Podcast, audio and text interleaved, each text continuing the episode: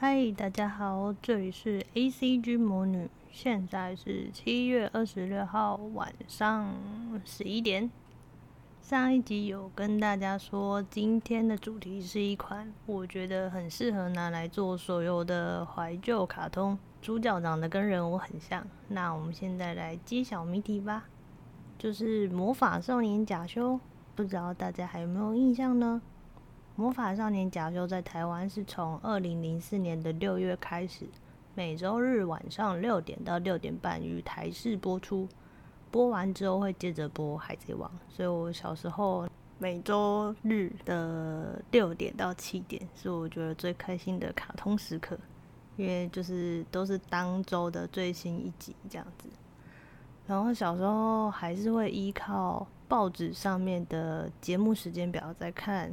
什么时候演哪一个节目，哪一个卡通这样？那时候网络还没有那么的好跟便捷，所以报纸还是蛮依赖的。有时候早上要出门上学之前，我会先去我们家门口拿报纸，然后翻今天的卡通要演什么，或者是看看有没有新的卡通演出。因为那个年代很常会出现，突然某个卡通就被停止播出了。然后转成播另外一个卡通，就是没有事先预告，就直接换成是新的卡通，然后你就会有点没头没尾。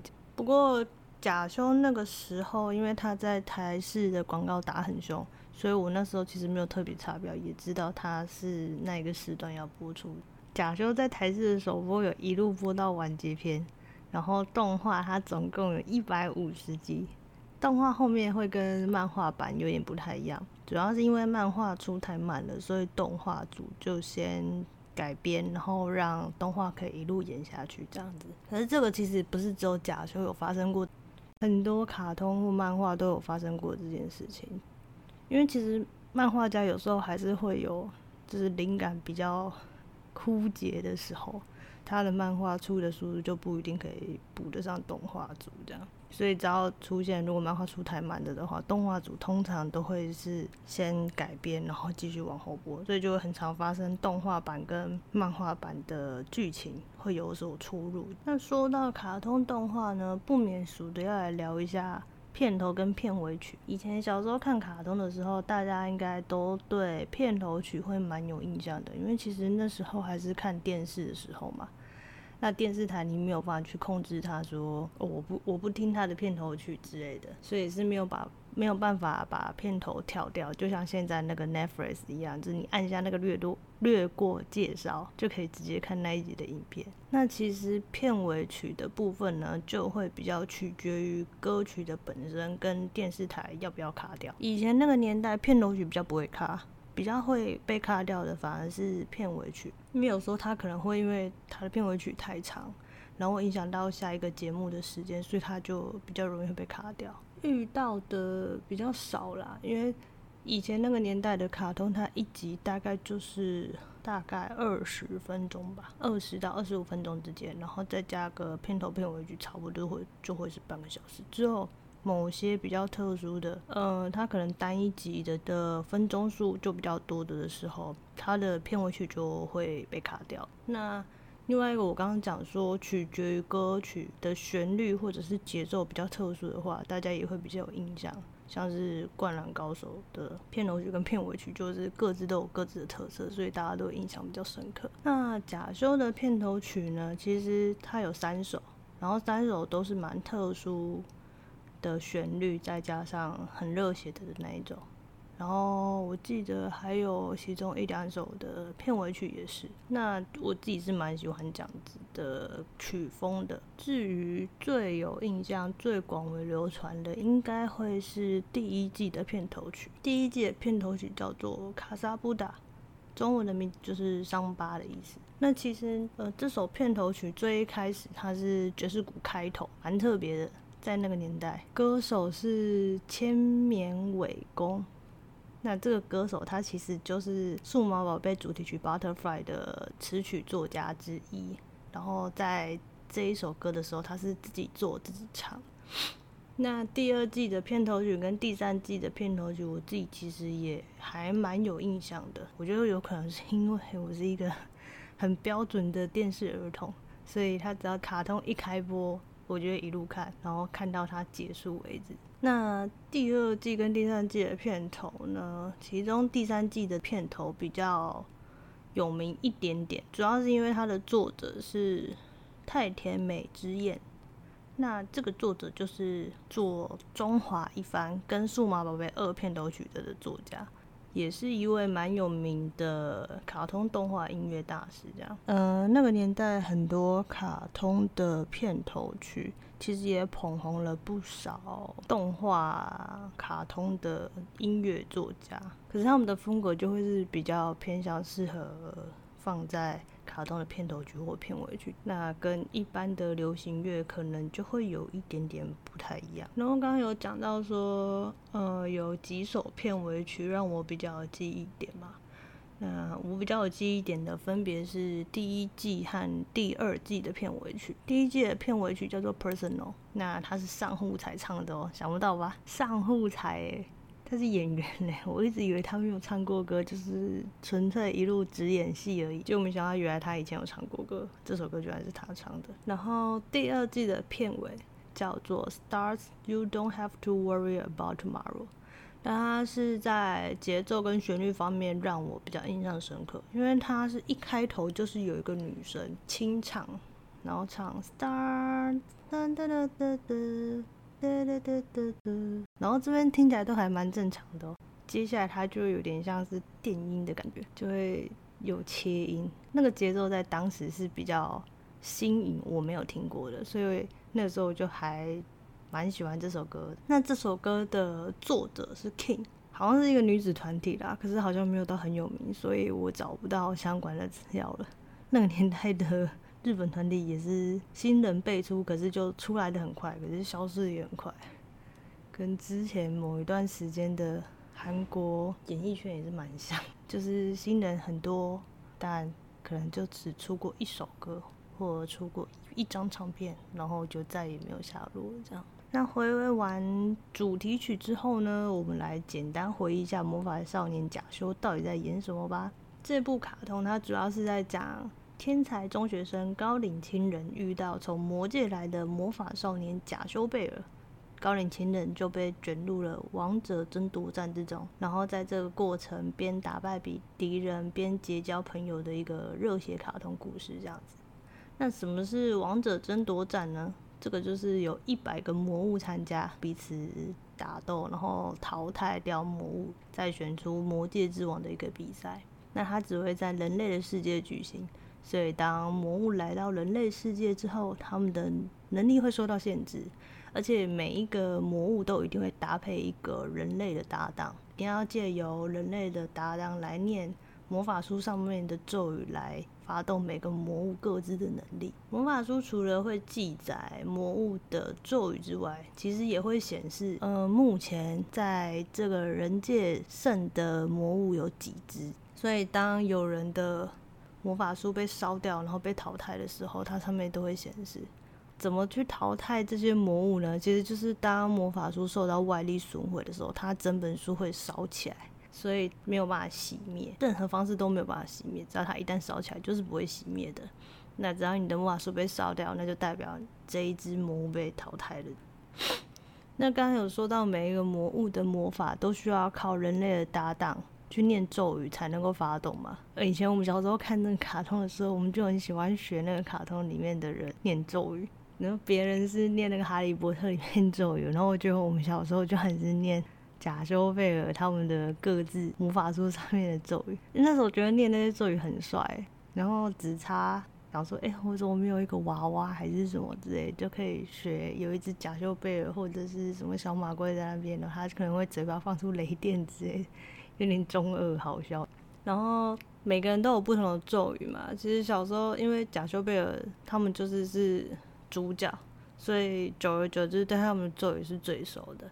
像贾修他就是是每一个咒语后面几乎都是萨给鲁结尾吧，所以就会很听到什么萨给鲁、萨给鲁嘎、巴欧萨给鲁嘎之类的，这些都是雷电系的魔法。因为贾修他本身他是。现在这一任王的小孩，然后他的魔法能力是最强的，这样就是有点就是有钱的爸爸真好的那种感觉。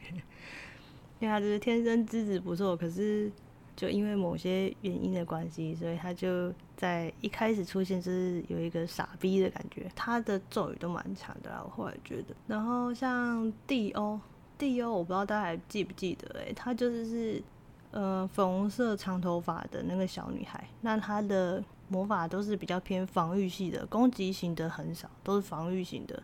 所以她跟贾修他们一起去战斗的时候，她都是类似弹的角色吧。那咒语几乎都是森西鲁结尾，就是可能前面会加什么什么森西鲁之类的。就是其实他们每个人都有一个系列，像贾修就是萨给鲁系列的，然后第二就是森西鲁这样。他们这一群主角群里面，再过来有一个胆小鬼，我不知道大家有没有印象，就是有一只。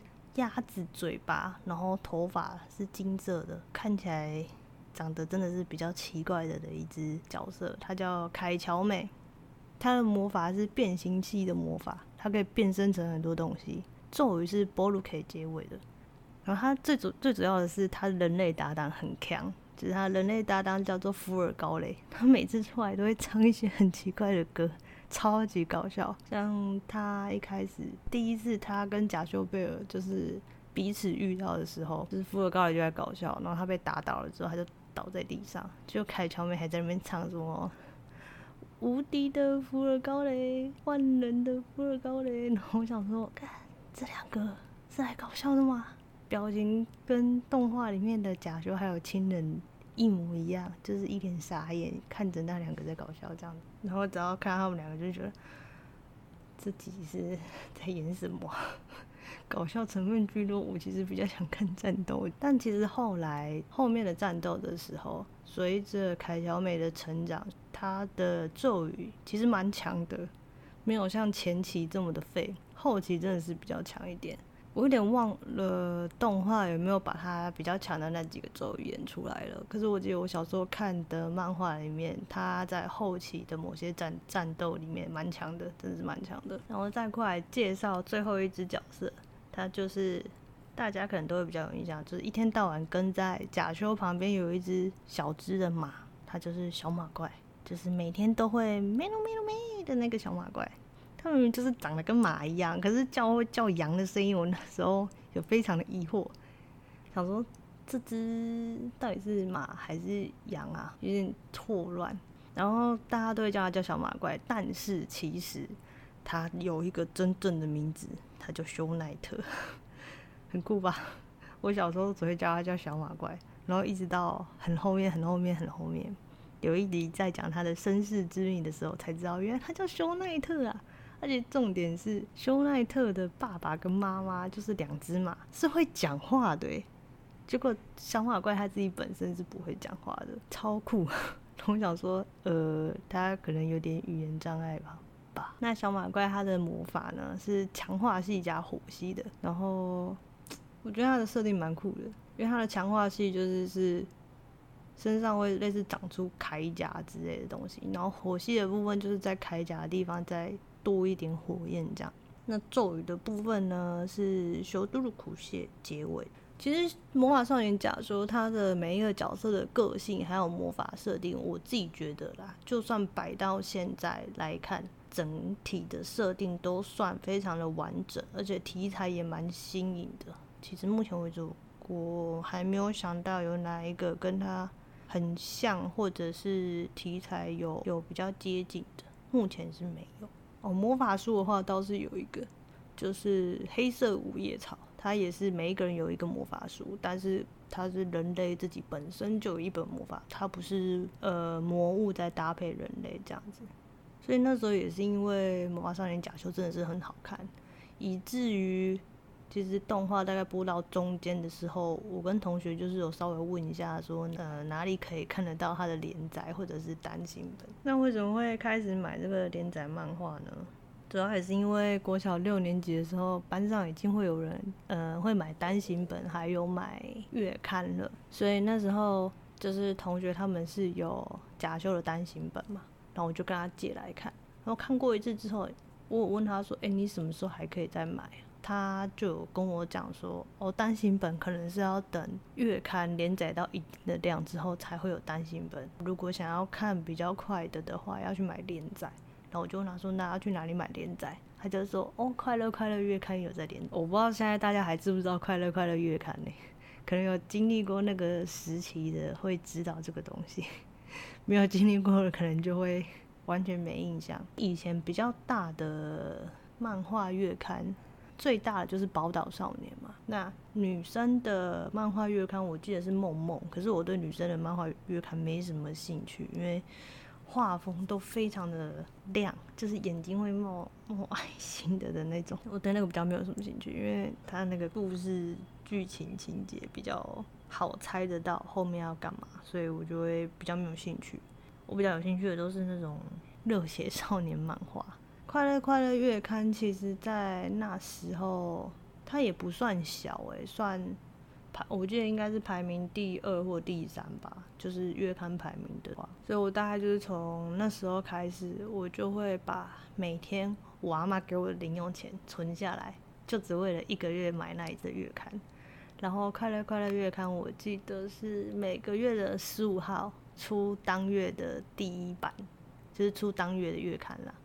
然后我就会那时候就会超准时，早上骑脚踏车去学校，只要有经过便利商店，我就会直接脚踏车停下来走进去买，然后带着一本新的月刊 进学校。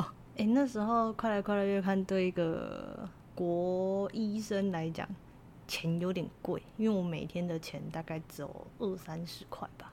然后他那时候一本要八十块。然后后来我就有涨价，好像涨到八十五还是九十块吧，就对我来讲有点小贵，因为我的零用钱，我在学校的时候我还是要去福利社买点东西吃的好吗？肚子会饿呢，所以我大概一天可能只能存到五块十块吧，那那一本大概就要花掉我快要两个礼拜的零用钱了。那也是因为假修的关系，我从我买的那一就那一个月的月刊起。一直到假修完结为止，我这样买了大概十几本有，因为我记得当初买完之后，我会在我书柜把它排起来，然后那一排有超过十二个，所以我记得我买超过一年。然后它也是算我第一部追到完结的漫画。就他还害我，就是养成每一个月都要买月刊的习惯，也就是假修完结了之后，我还在买月刊。我记得我一路买买买买到快要考机机测吧，印象中啊，因为买很凶。每个月最开心的时间就是买漫画的时候，然后看月刊。然后那时候快乐快乐很有趣，它除了连载假修之外，它还有连载其他的漫画。除此之外，他还有很多小专栏，他会去介绍说有哪些的模型啊、游戏啊、扭蛋之类的。所以我对钢弹的模型也是在快乐快乐月刊里面认识的。钢弹模型其实很贵，我虽然是对那个有兴趣，可是我没有那个钱去买钢弹模型自己回家组。所以那时候就是看快乐快乐月刊里面的钢弹模型，去认识钢弹模型的型号。然后那时候的快乐快乐，他还会给赠品，就是每一集。它都会有一个赠品，我记得有一期他是送那个假修魔法书的书皮，超酷，就是红色的那一个书皮，然后我会把它装在那个跟那个书皮一样大小的书上面，然后这样打开，很中二的拿着魔法书对着我弟跟我妹在那喊萨克鲁卡，然后我弟跟我妹他们还会回喊我，以前那时候真的是中二到不行。那其实。呃，录 podcast，然后查了资料，才发现其实假修它有出一些电子游戏和卡牌游戏，还有手游诶，我一直以为它没有出手游诶，结果查了才知道，原来它有出手游。电子游戏的部分呢，它是出在 GBA 上面，叫《友情的电极一》跟《友情的电极二》，还有《魔戒的书签》。那友情的电击一跟友情的电击二，它是有点类似格斗天王的那种格斗游戏，就是假修里面的每一个角色可以出来，然后格斗 PK 这样子。魔界书签呢，则是 RPG 型的游戏。再过来是卡牌游戏的部分，卡牌游戏我后来看了一下别人的开箱影片啊，它是有点类似游戏王的那一种，就是它有战术卡、魔鬼卡跟那个魔法书。然后看到那个卡片，我才想到，好像某一期的快乐快乐有送过一张那个卡牌游戏的卡片，可是我已经忘了他那个到底是怎么玩了。因为那时候玩这个的人应该不多，大家都跑去玩游戏王了吧？谁会玩这东西？所以我在呃网络上就稍微再找了一下关于假修卡牌的东西，实际看起来它也是蛮精致的。不过在台湾好像就没有很盛行。手游的部分呢，它叫做 Golden Memories，是一款网页式的手游，而且很震惊的是，它居然是去年二零一九年开始营运的。但是在今年三月三十一号结束营运了，感觉有点残念的。希望之后有机会可以再看到假修被做成手游，因为这款手游我有。看别人的游玩影片，看起来还好，我自己觉得啦，没有那么的好玩的感觉。我自己觉得，如果假说他要做成手游的话，他还是比较适合搭配原本的剧情，然后去做有点类似小小 RPG 战斗型的手游的那种感觉。我觉得可能会比较有多一点人想去玩吧。顺便让我怀念一下小时候一天到晚 在念。假修咒语的那种时光，真是很中二。我那时候跟跟同学在讨论的时候，还会在那边讨论哪一个咒语比较强。好啦，那大概今天这一期就先讲到这边好了。那下一期呢，基本上就是会稍微来聊要上架的家庭教师 Reborn。我希望我在下周出去玩之前，我会先把。把配置录好，然后再慢慢的剪好了。不过如果时间很赶的话，就只好玩完回来再录啦。好，今天就先录到这边啦，加内，See you next time。